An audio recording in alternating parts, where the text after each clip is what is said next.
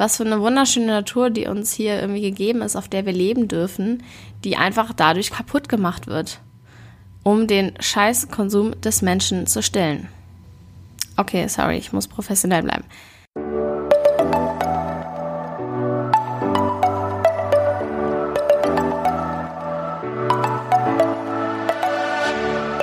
Moin und herzlich willkommen zu einer neuen Folge des Eat Pussy Not Animals Podcast, der Podcast, der dir den Einstieg in die vegane Ernährung erleichtern soll.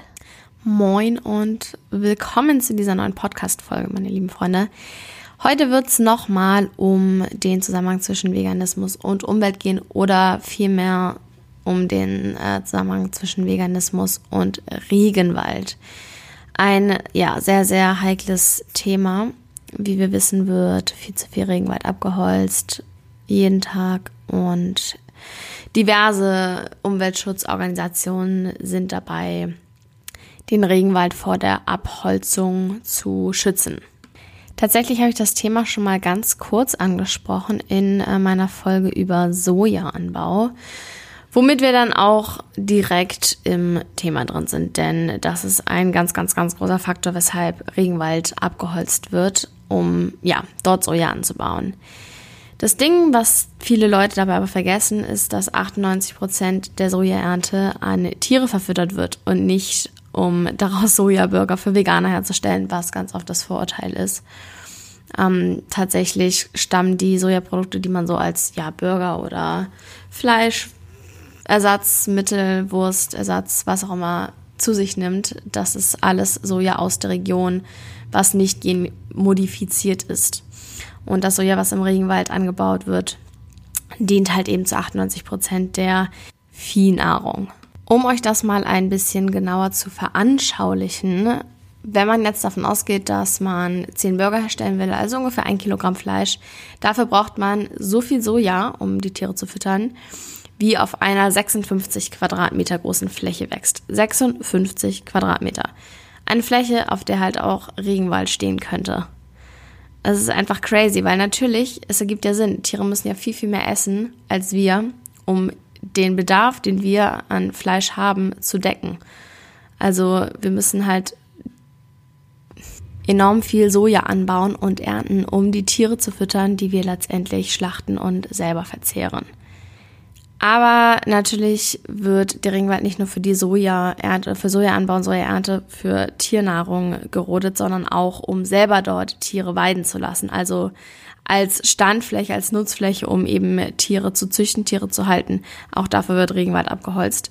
Und tatsächlich ist die Viehzucht für 91 Prozent der Regenwaldzerstörung verantwortlich. Für 91 Prozent. Also der komplette Regenwald, der bisher gerodet wurde, fast alles dafür wurde gerodet, um halt da Tiere draufzustellen oder Soja anzubauen, womit diese Tiere gefüttert werden. Was ja auch ein sehr, sehr großes essentielles Thema ist, ähm, ist Palmöl. Auch eine ziemlich ungeile Sache. Muss man aber ein bisschen differenzierter betrachten, soll aber heute gar nicht Thema sein. Auf jeden Fall auch etwas, äh, worüber viele Menschen sich aufregen. Aber wenn man das mal als Vergleich sieht, für Palmöl wurden bisher 10 Millionen Hektar gerodet, was ähm, auch abartig viel ist, aber für Viehzucht dagegen 55 Millionen Hektar, also wesentlich, wesentlich mehr. Jeden Tag wird so viel Regenwald abgeholzt wie die Fläche eines Fußballfeldes. Für diejenigen unter euch, die Fußballfans sind, ihr wisst genau, wie groß ein Fußballfeld ist. Es ist ziemlich riesig. Und das einfach jeden verfickten Tag. Einfach nur, um da die Tiere hinzustellen, die wir dann essen. Ich finde das so crazy. Man sieht also, die Rodung des Regenwaldes steht in direktem Zusammenhang mit dem Konsum von tierischen Produkten.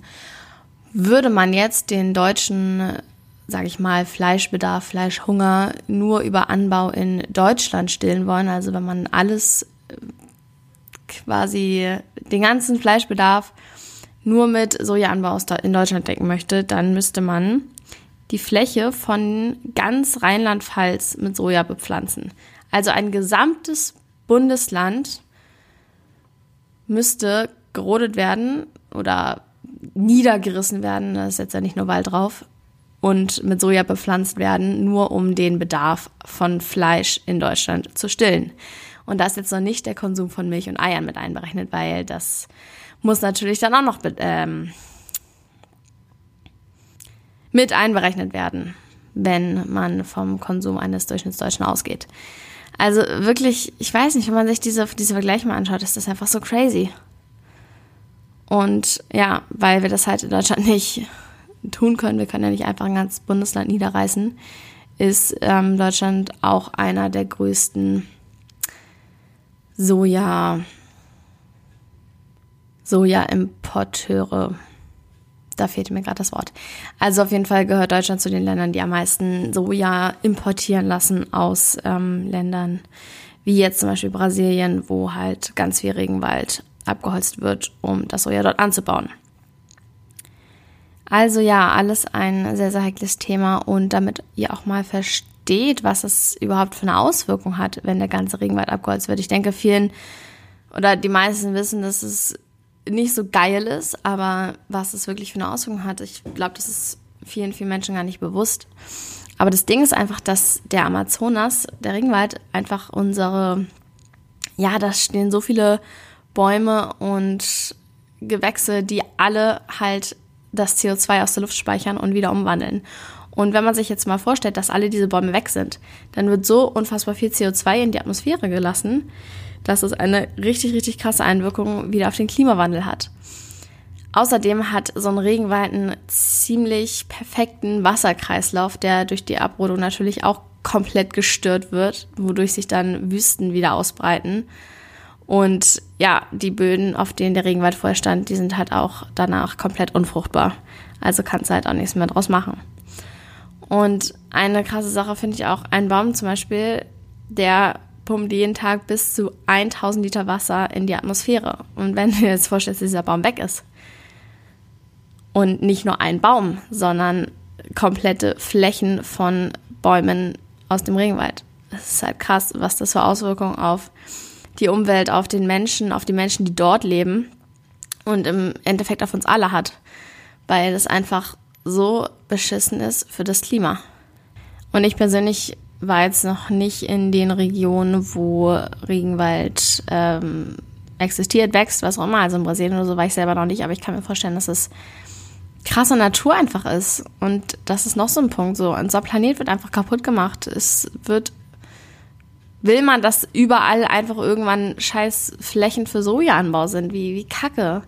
Was für eine wunderschöne Natur, die uns hier irgendwie gegeben ist, auf der wir leben dürfen, die einfach dadurch kaputt gemacht wird, um den scheiß Konsum des Menschen zu stillen. Okay, sorry, ich muss professionell bleiben. Auf jeden Fall, ja, das waren jetzt einfach nochmal ein paar Fakten zum Regenwald, zur Regenwaldabholzung im Bezug auf Konsum von Fleisch und Tierprodukten. Also wenn jemand bist, dem der Regenwald wichtig ist und dem, dem der Regenwald am Herzen liegt, und ich glaube, dass das sehr, sehr viele da draußen so sehen und sich so fühlen, dann solltest du auf jeden Fall Gedanken darüber machen, was du so konsumierst, weil das wieder einmal die größte, den größten Impact darauf hat. Wie gesagt, 91 Prozent der Zerstörungen sind auf Viehzucht zurückzuführen. Halt echt crazy. Anyways, ich habe jetzt auch oft genug crazy gesagt. Ich hoffe, die Folge war informativ für dich und ähm, konntest einiges daraus mitnehmen. Schreib mir gerne mal, was du so zum Thema Regenwald weißt, wusstest, ob du jetzt was Neues erfahren hast und ob du was dafür tust, dass der Regenwald geschützt wird. Würde mich sehr interessieren, dein Feedback. Und ja, ich freue mich natürlich auch immer über eine Bewertung im iTunes Store. Und vielen Dank fürs Zuhören an dieser Stelle. Wir hören uns beim nächsten Mal.